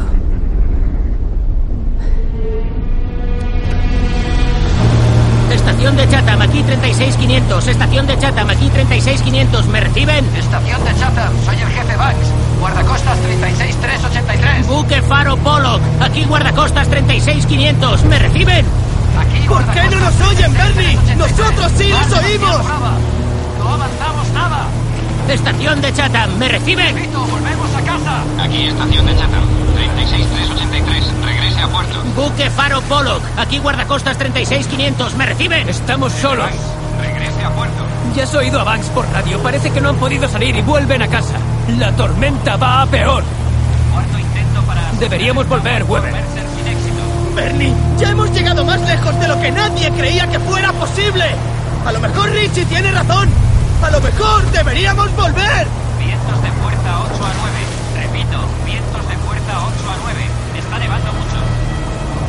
Ya has oído a Banks por radio. No tenemos compás y no podemos comunicarnos. Guardia costera de Boston. ¿Eres- Aquí ya... ¿Qué? ¿Qué? ¿Soy qué, Richie? He conseguido llegar hasta aquí, ¿verdad? Ni Banks, ni Claff, nadie. He sido yo. Ha caído al agua al intentar alcanzar la barandilla. No hemos podido recuperar el cuerpo. Lo hemos conseguido, Richie. ¿Quieres dar la vuelta? No. Ahora no. Hemos llegado muy lejos. No vamos a abandonarnos. Manteniendo posición. No bajo mi mando. Tú haz tu trabajo. ¡Eh, Fitz! Apaga la luz. Seguiremos a oscuras. Será más fácil ver la luz del Pendleton si vamos a oscuras.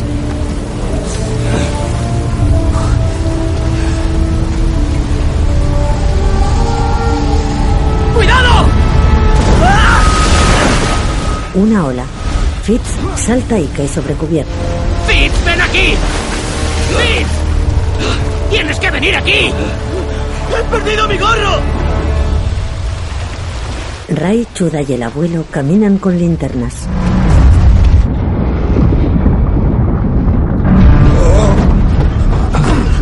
Los demás hombres están por los pasillos expectantes.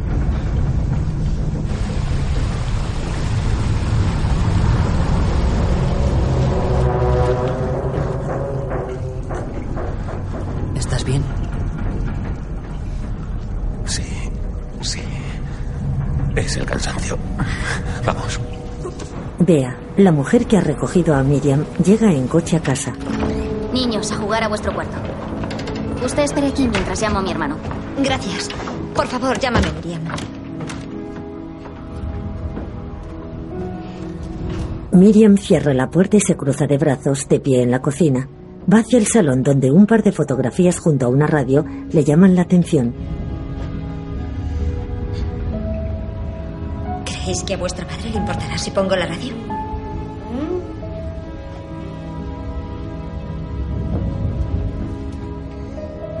Guardia costera de Boston, aquí el Unimar. Estamos en la proa del Mercer apoyando al Yakutat. Cuatro marinos del Mercer han saltado de cubierta. Todos se han perdido. Repito, cuatro hombres perdidos. Varios miembros de la tripulación tienen hipotermia. Vamos a esperar al amanecer para intentar otro rescate. Cambio. No sirve de nada escuchar todo eso, Miriam. Es mejor vivir sin saber. Miriam, sorprendida, mira a Bea y apaga la radio. Se fija en la fotografía de un hombre. ¿Cuánto lleva casada con Bernie? Pues... eh,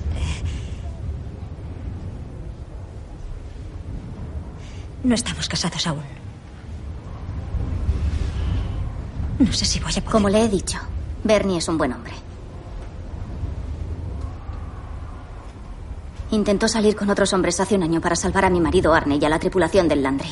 Estaban pescando en Monomoy cerca de Nantucket cuando el barco empezó a hundirse, una noche como esta. Venga, tenemos que irnos. Mi hermano ya viene hacia aquí y yo tengo que ir al albergue. Vamos, chicos. Le ofrece un abrigo que Miriam se pone mientras contempla la fotografía afectada.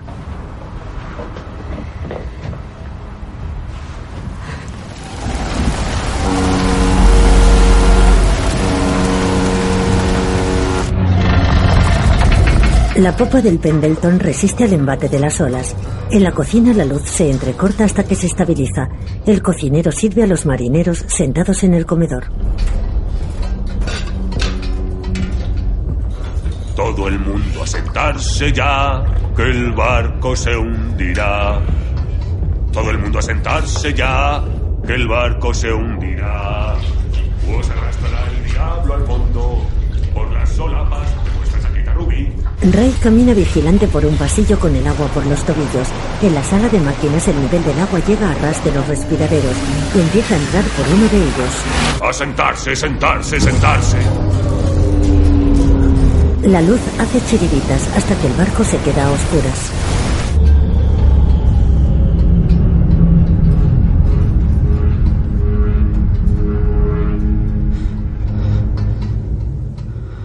La tripulación se queda inmóvil.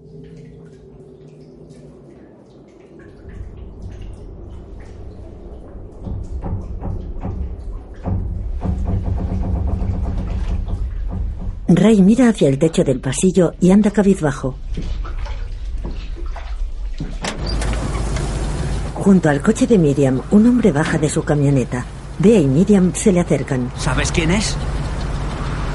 No fue culpa de Bernie, Carl. No fue culpa de nadie. Es como si ella te culpa a ti. ¿De qué? Tú les dijiste que había otro barco ahí fuera. Han salido por ti, ¿no?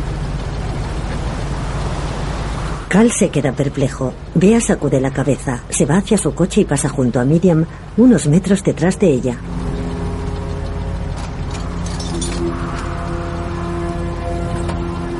Cal reacciona y mira a Miriam. Saca unas cadenas de la caja de su camioneta.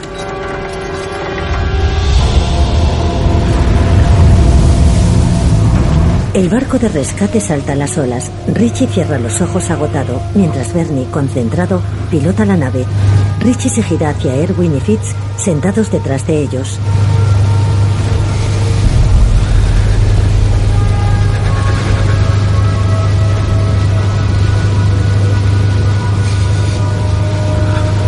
Bernie, temblando, mira hacia adelante entre el oleaje, como buscando algo.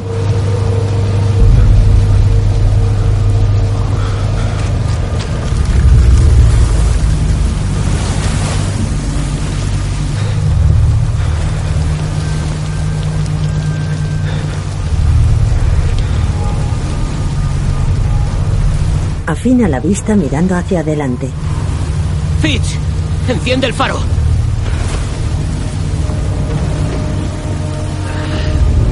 El chico sale a cubierta.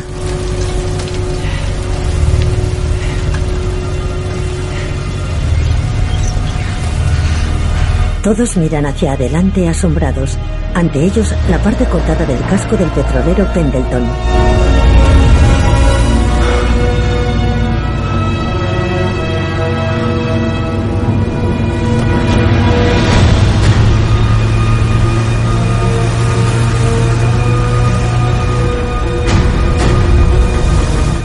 Navega rodeando el casco de la embarcación, mientras Fitz dirige el foco hacia él. ¡Es increíble! ¡Hemos encontrado el barco! ¡Mirad! ¡Ya es tarde! ¡Es un barco fantasma! ¿Ve eso, señor? Sí. ¿Ve a ese hombre? Sí, sí, le veo. Aún no me lo creo. Encubierta, un hombre con una linterna. ¿A dónde ha ido ahora?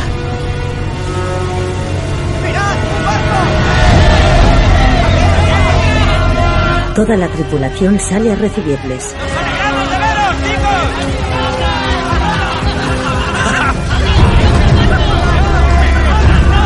Ray mira hacia abajo. Están a unos 20 metros del nivel del mar.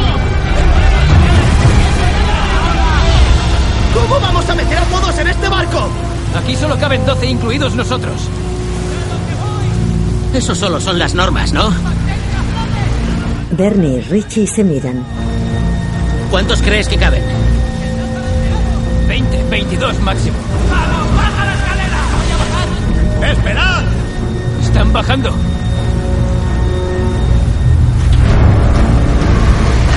Bernie acerca el barco al casco del petrolero. Hay un hombre al final de la escalera de cuerda. El oleaje lo empuja arriba y abajo.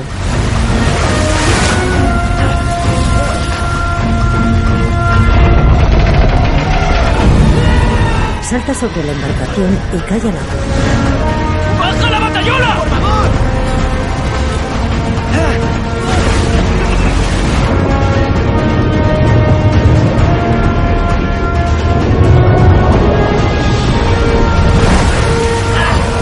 Consiguen atraparlo y lo suben a bordo. El petrolero se mueve. Otro hombre se tira al agua y un tercero. Desde el barco de rescate les ayudan a subir. ¡Venga! ¡Ya te tengo! Bernie acerca la embarcación al casco del petrolero.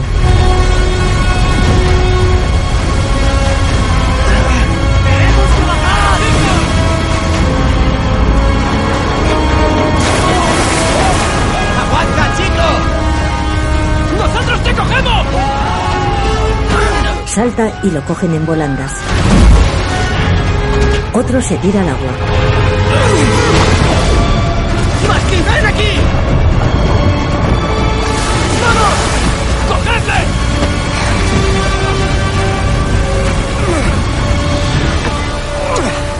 Suben a Fitz. En la carretera Cal recoge la cadena y se acerca a Miriam, sentada ante el volante de su coche. ¿Sabe dónde va ahora, señorita? Eso creo. Gracias por su ayuda. Ya. Oiga. Bernie no está ahí fuera por mí. Ya lo sé. Su trabajo es salir ahí fuera. Miriam mantiene la mirada firme hacia adelante. No le culpo a usted.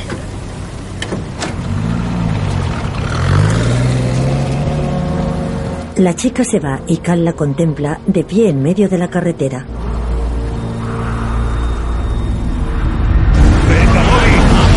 Tómate tu tiempo, despacio, despacio. No pasa nada. Vamos, Pete, te No pasa nada, Venga, cuidado, despacio, despacio. ¡Vamos! El agua va llenando la sala de máquinas.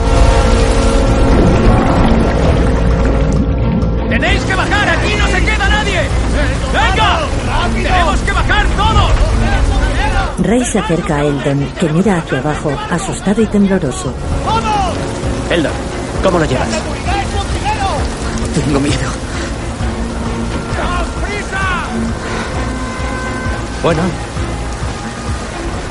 Pasarías más miedo aquí arriba sin nosotros. ¡Tenéis que escucharme!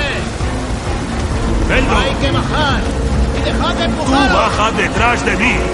Si yo puedo hacerlo, puede cualquiera.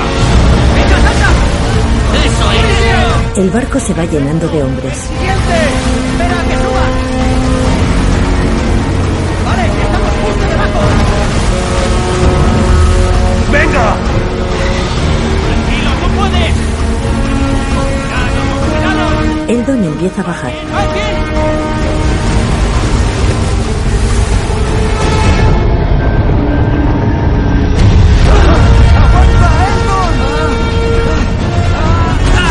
La escalera se tambalea. Tiny se cae al agua.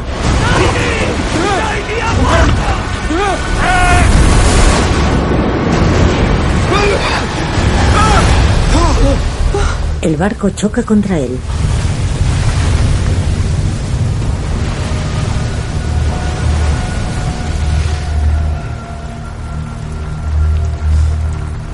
En la cubierta del Pendleton, los hombres se lamentan. El cuerpo de Tini flota en las aguas.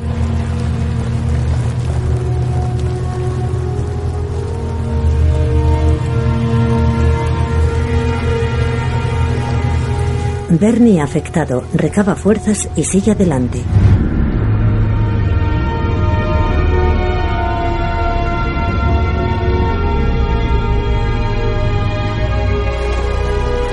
La lluvia cae sobre los hombres. Ray cierra los ojos. ¡Eldon! ¡Eldon! El chico se agarra a la escalera. ¡Eldon, mírame! ¡Mírame! La escalera vuelve a tambalearse.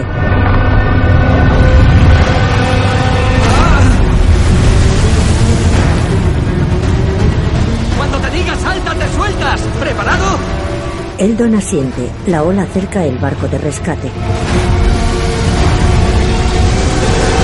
¡Salta!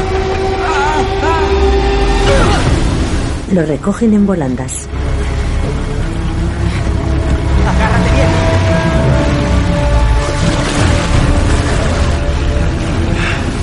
Vamos tan cargados que apenas puedes maniobrar. Dicen que quedan unos siete u ocho ahí arriba. Podríamos llevarnos a estos y volver a salir.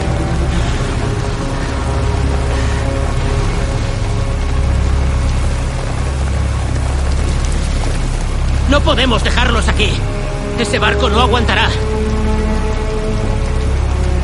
O vivimos o morimos todos. ¿Verdad? Bernie mira a Richie, que fija la mirada hacia adelante.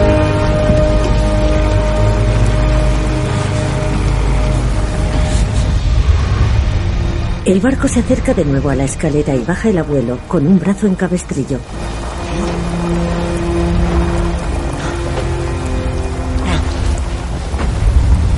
Tras él baja Chuda, que sonríe a Ray en guardia junto a la escalera. Brown, el penúltimo, se le acerca. Reconozco que lo has hecho bien. Debería ser el último en bajar, señor Siebert. Ray acepta el halago. Brown baja por la escalera, mientras Ray, solo encubierta, da un vistazo a la popa del Pendleton.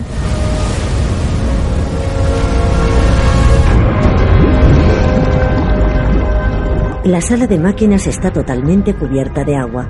El casco se desplaza sobre el arrecife.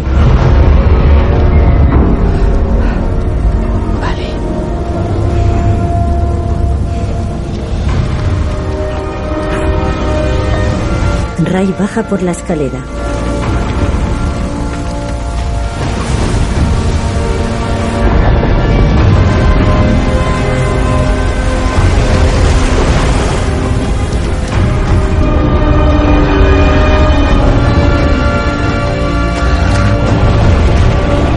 Bernie acerca el barco.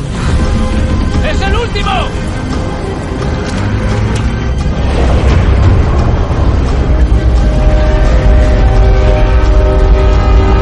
El barco de rescate se aleja de la popa del Pendleton, que resbala sobre el arrecife.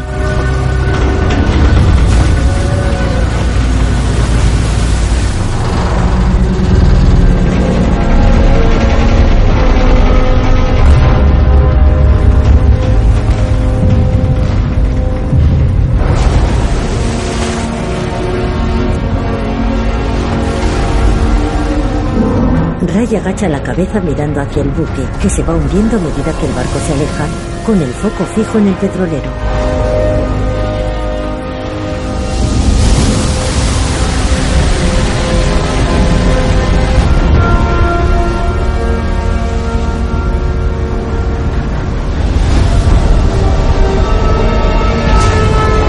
Toda la tripulación mira hacia su barco, que se hunde en las aguas por popa.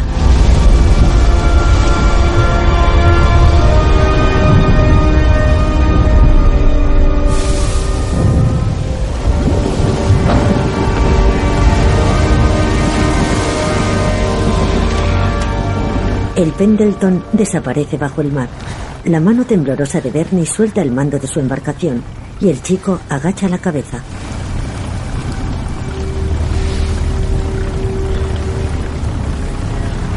Mira a su alrededor. ¡Eh, Fitz! Apaga el faro, ¿vale?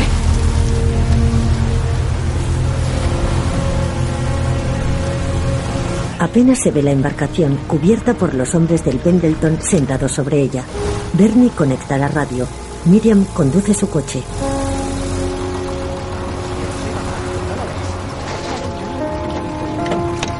Aparca junto a la estación de Chatham y se apea. Contactamos por radio con el Macala. Dicen que han perdido cuatro hombres, pero han salvado al resto. El capitán del Pollock Reed ha dicho Señor que Clark. iban. ¡Es el 12500! ¡Es Bernie! Aquí, en la radio. Estación de Chatham. Estación de Chatham. Guardacostas 36500, aquí estación de Chatham. Weber, ¿es usted? Sí, señor. Soy, soy yo, Bernie. Tenemos 32 supervivientes del petrolero. Pendleton a bordo, señor. Estación de Chatham, ¿me reciben? 36500, aquí estación de Chatham. Ha dicho que lleva 32 supervivientes a bordo. Los han rescatado. Han rescatado a 32 hombres. Sí, señor, 32. Señor, hemos perdido el compás, así que no sabemos dónde estamos. Pero vamos a intentar volver a casa. No pueden volver sin compás. Miriam y otras mujeres están en la estación. Ha perdido el compás. Negativo 36500, aquí el buque Faro Polo. No procedan hacia la costa. Estamos 5 millas al noroeste de la última posición conocida del Pendleton. Procedan hacia nuestra posición, cambio. Guardacostas 36500, aquí estación de Chatham. Procedan al buque Faro Polo y desembarquen a todos los supervivientes, cambio. ¿Qué sabrán ellos, verdad? ¿Verdad, Richie? Guardacostas 36500, ¿me reciben? Si ellos saben dónde están, que alguien me diga dónde estoy yo, porque no tengo ni idea. Weber, ¿me recibe? No pienso salir a alta mar. No. Aquí, estación de Chatham, ¿me reciben? Acabamos de sacaros de un. de un barco y no pienso volver a meteros en otro parecido. 36500, aquí estación de Chatham. Weber, sus órdenes son proceder 5 millas noreste y desembarcar a todos los supervivientes. Bernie apaga la radio y mira de reojo a Richie.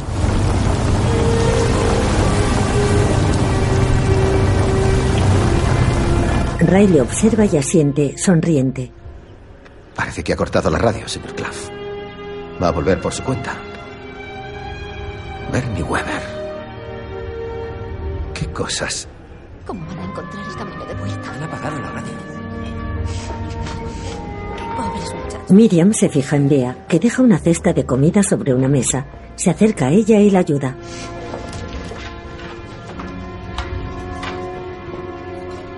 Hay más en el coche. Miriam la sigue. Se quedan a oscuras. Se ha ido la luz. En todo el pueblo se ha ido la luz.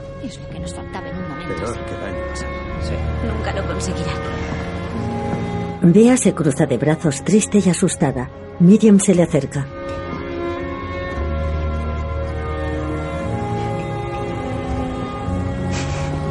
La toma por los hombros y la abraza. Bea llora. No tiene sentido quedarse aquí. Vámonos al muelle. Podamos ayudar. ¿Tienes tu abrigo? Bajemos al muelle. Será mejor llevarse las mantas.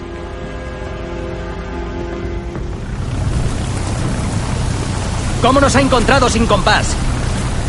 Hemos. Hemos seguido las corrientes de esta época.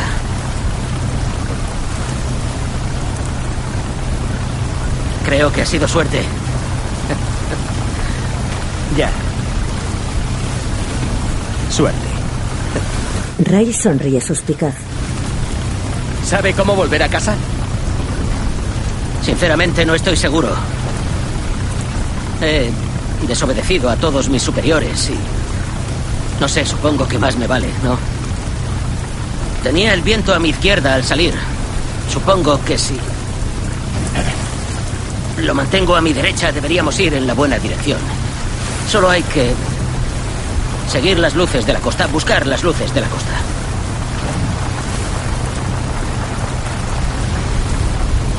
Ray mira a ambos lados hacia los hombres del Pendleton.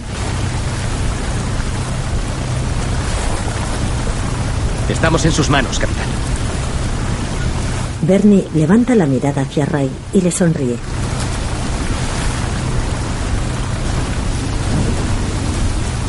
¡Escuchad! Voy a dejar la corriente de popa. Y. Y dejaré que nos empuje hasta que nos lleve a algún sitio. La tormenta está amainando, chicos. Así que estad atentos a las luces de la costa para que nos guíen. Aunque tengamos que irnos hasta Novska Point, que así sea. Solo tenemos que encontrar tierra. Menudo día llevamos, ¿verdad, chicos? Sí. Menudo día. Richie esboza una sonrisa Pero no mirándole. perdáis la fe en mí. Es un buen barco, nos llevará bien. Os llevaremos a casa, ¿vale? Volveremos a casa. ¡Estamos contigo, capitán! ¡Eso es! ¡Sí! ¡Sí!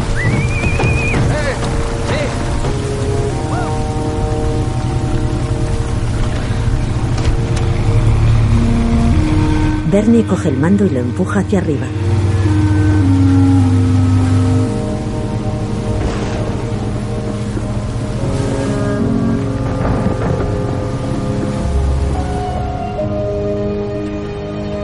Varias caravanas de coches convergen en un punto común y avanzan en la misma dirección.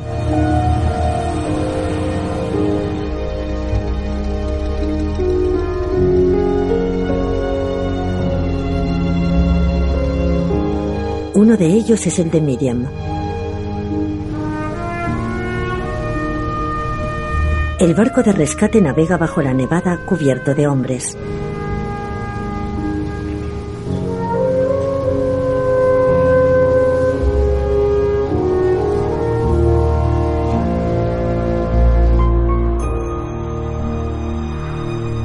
Los coches avanzan por la carretera formando una fila interminable de luces. Miriam conduce su coche, Bernie su barco.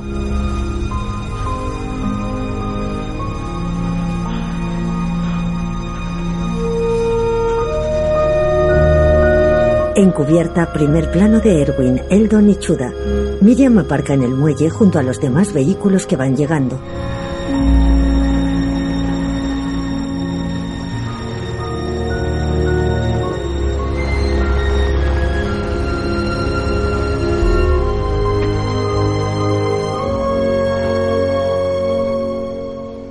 Dentro del coche, aparcado de cara al mar, Miriam observa la oscuridad de las aguas.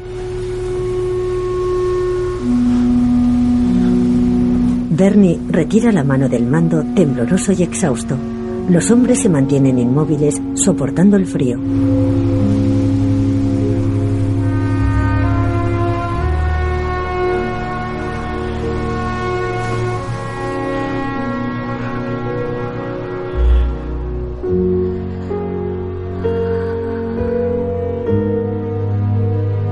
Miriam espera paciente dentro del coche. Bernie hace esfuerzos para mantener los ojos abiertos.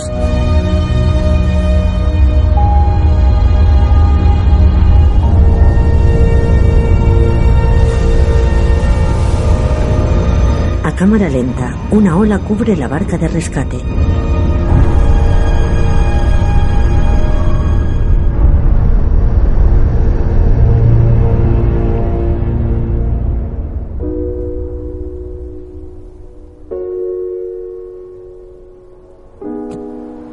Miriam enciende los faros de su coche y sale al exterior.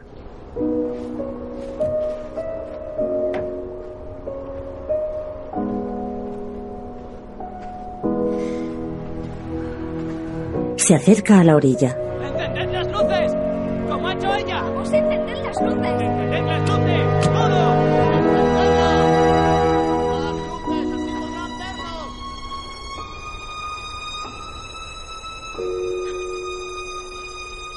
Bernie tiene los ojos cerrados, hace esfuerzos y los entreabre.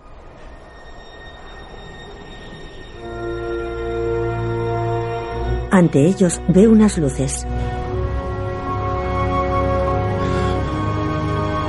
Gira el timón. Miriam permanece inmóvil en la orilla mirando al mar.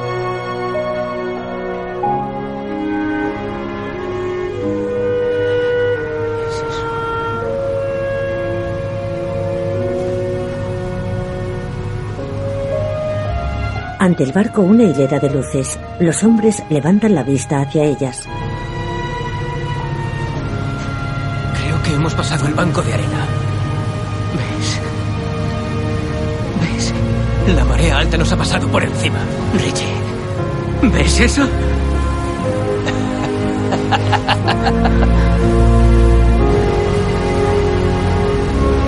El barco de rescate 36500 navega rumbo al muelle.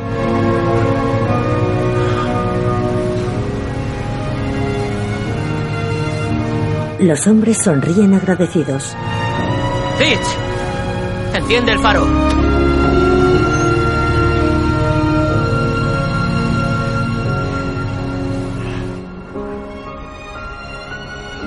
En el muelle, Miriam se fija en un resplandor a lo lejos sobre las aguas.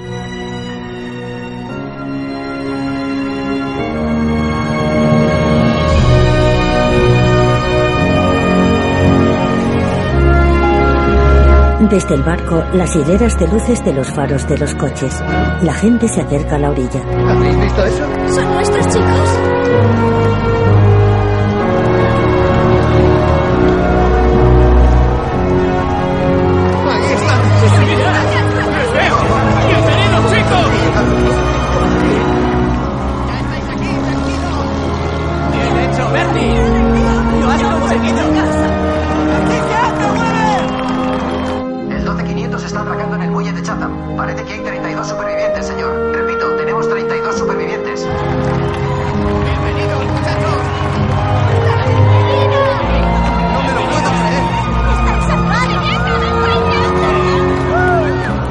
Se abre paso entre la multitud hacia el barco que llega.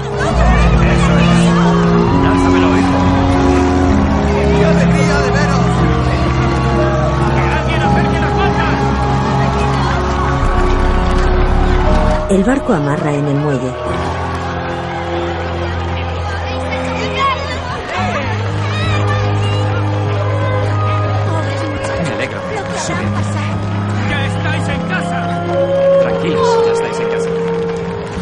La gente ayuda a la tripulación a subir al muelle.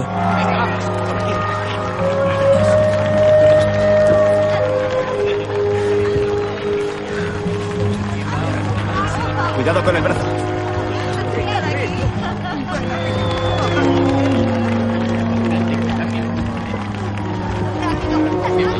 Buen trabajo. Ray sube al muelle. Bernie espera junto al timón mientras los hombres van saliendo.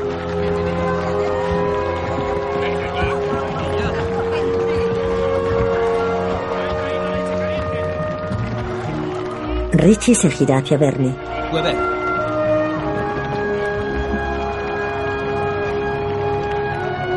Richie le sonríe y sube al muelle.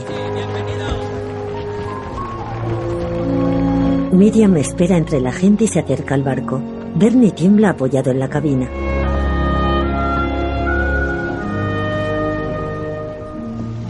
El chico levanta la vista y la ve. Ambos tienen los ojos llenos de lágrimas.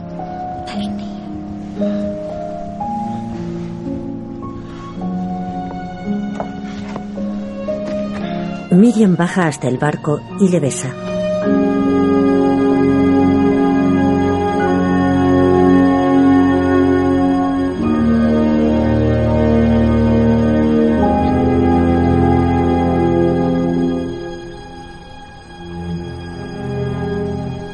Apoya su frente en la de él y las lágrimas se deslizan por sus mejillas.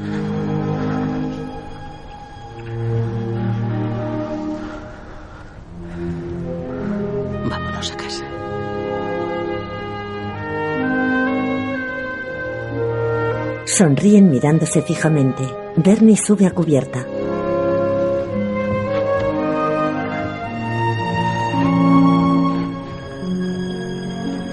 Toma a Miriam de la mano y la ayuda a salir del barco. Ella le ayuda a subir hasta el muelle.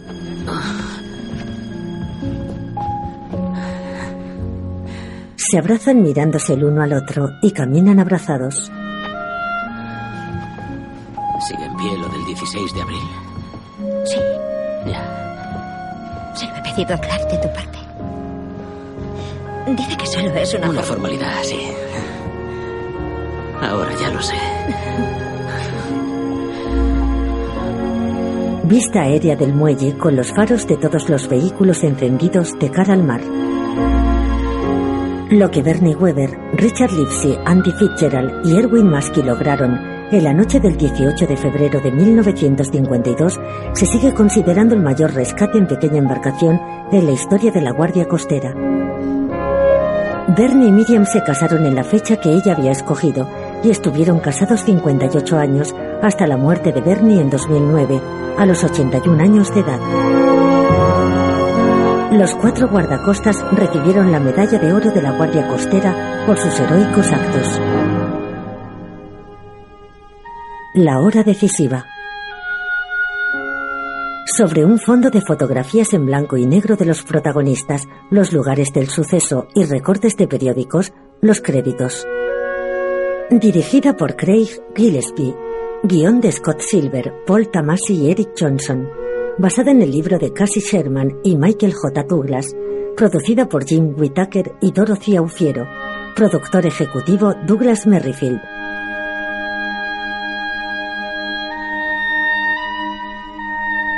Fotografías de los actores junto a cada uno de los protagonistas de la historia. Chris Pine es Bernie Weber, Casey Affleck es Ray Siebert, Ben Foster es Richard Lipsy, Holiday Granger es Miriam Weber, John Ortiz es Wallace Quirley, Kyle Gallner es Andy Fitzgerald, John Magaro es Erwin Markey, Graham McTavish es Fran Futo, el abuelo.